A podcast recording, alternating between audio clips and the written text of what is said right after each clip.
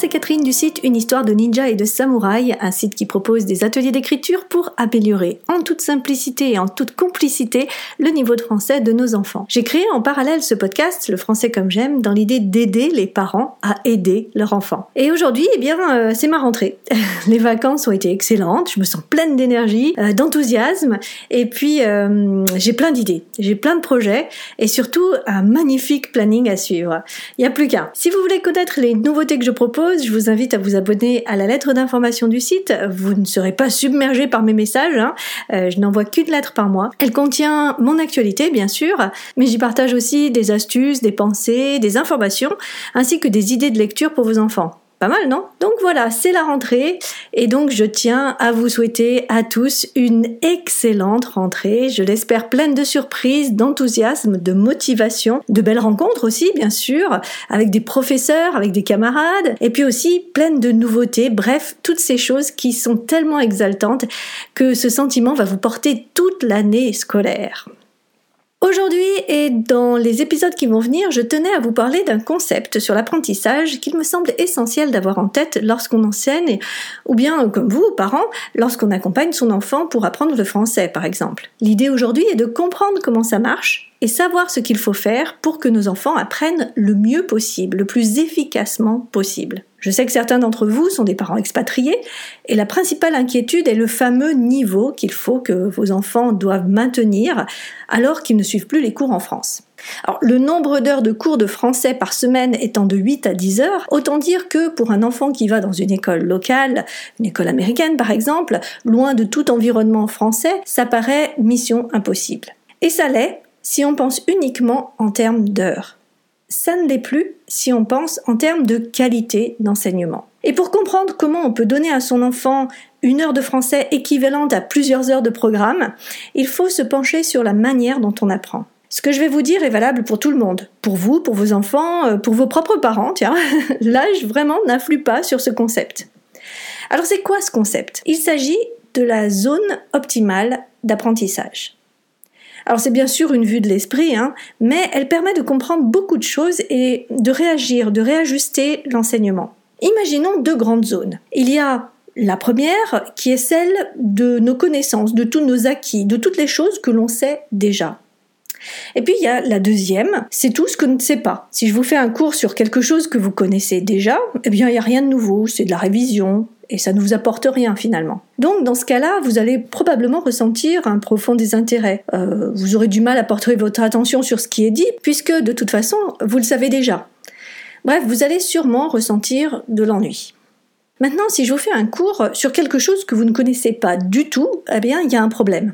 Imaginons que, je ne sais pas, c'est un cours pour apprendre le japonais et vous n'avez aucune idée de ce que sont les katakana, les hiragana, les kanji. Eh bien, vous allez vous sentir complètement largué et là encore, votre attention va au bout d'un moment se relâcher, vous allez baisser les bras et euh, vous allez vous sentir complètement découragé. Eh bien, entre ces deux zones, il existe une zone magique, si je puis dire, où l'on est proche de ce que l'on connaît déjà, mais où l'on apprend de nouvelles choses. Et c'est là que se trouve cette zone d'apprentissage optimale. C'est là que nos neurones sont le plus stimulés.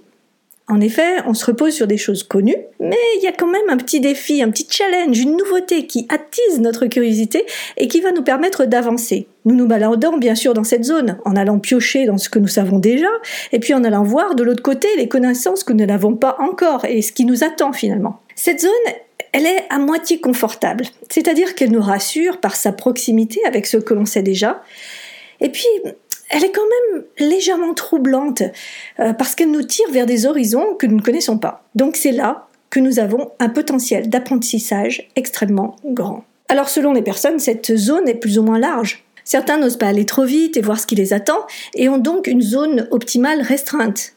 D'autres sont très curieux et aiment voir où ils vont. Et même s'ils ne comprennent pas tout de suite, eh bien, ils sont prêts à apprendre s'ils ont la certitude que cela va à un moment coller avec ce qu'ils savent déjà. Alors, cette zone, bien sûr, en plus, se déplace, c'est-à-dire qu'au fur et à mesure que l'on apprend, eh elle va permettre à la zone des savoirs de s'agrandir et va continuer à explorer la zone de ce que l'on ne sait pas encore.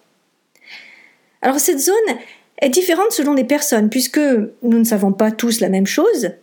Euh, par exemple, je suis experte en français, mais complètement débutante en japonais. Et j'ai des amies japonaises où c'est évidemment tout l'inverse. Souvent, euh, les ninjas, c'est comme ça que j'appelle les enfants que j'accompagne, euh, les ninjas sont expatriés dans un pays non francophone et connaissent très bien la langue locale, mais ont du mal avec le français. Et leurs parents pensent qu'ils ne savent rien ou pas grand-chose. C'est pour cela que je vous parle de cette zone optimale. En effet, quand on commence à penser si il sait des choses, comment je peux faire pour lui en faire apprendre plus, le tout en me basant sur ce qu'il sait déjà? C'est là qu'on aide vraiment son enfant. Vous ne croyez pas? Cette vision de ces zones nous alerte aussi. Votre enfant lève les yeux au ciel quand vous lui rappelez l'accord de l'adjectif avec le nom qu'il qualifie. Eh bien, il est peut-être temps de passer, par exemple, aux exceptions, comme celle de certaines couleurs. Inversement, si vous lui parlez du subjonctif et qu'il vous le répond à tes souhaits, c'est qu'il a probablement raté une étape. Il est temps de faire marche arrière et de reprendre les différents modes en français. Alors avec des ateliers individuels, il est plutôt facile pour moi de trouver cette zone et de m'adapter à l'enfant. Euh, j'admire les professeurs d'école qui doivent gérer 25 élèves, tous bien sûr avec une zone optimale différente, en tout cas légèrement différente. Pas facile de maintenir l'intérêt pour tout le monde. Mais là, il se trouve que vous êtes parent, pas enseignant. Alors il y a peut-être quelques-uns parmi vous qui euh, sont les deux, mais ici je m'adresse plutôt aux parents. Et en tant que parent, qu'est-ce que ça va vous apporter de connaître, de percevoir, de détecter dans quelle zone votre enfant se trouve? Eh bien, je me rends compte que les enfants à qui j'ai parlé de ces zones, et plus précisément de la zone optimale, sont beaucoup plus réceptifs. Ils réfléchissent plus sur leur propre manière d'apprendre et ils vont plus facilement dire oh, ça je comprends, ça je maîtrise, euh, ça c'est plus difficile, j'ai pas tout compris ou, euh, ou ça j'ai compris mais j'arrive pas bien à l'appliquer. Et ça, ces retours, c'est précieux parce que c'est comme ça qu'on s'améliore. Pour les enfants qui sont bilingues, je m'appuie parfois, quand ça marche, sur des concepts qui sont propres aux deux langues. Je peux faire des parallèles ou au contraire mettre le doigt sur des différences. Si je reprends l'exemple de l'adjectif, en anglais, il ne s'accorde jamais avec le nom. The Black Ninjas. En français, il s'accorde toujours en genre et en nombre avec le nom qu'il qualifie. Les ninjas noirs, noir va donc prendre un S.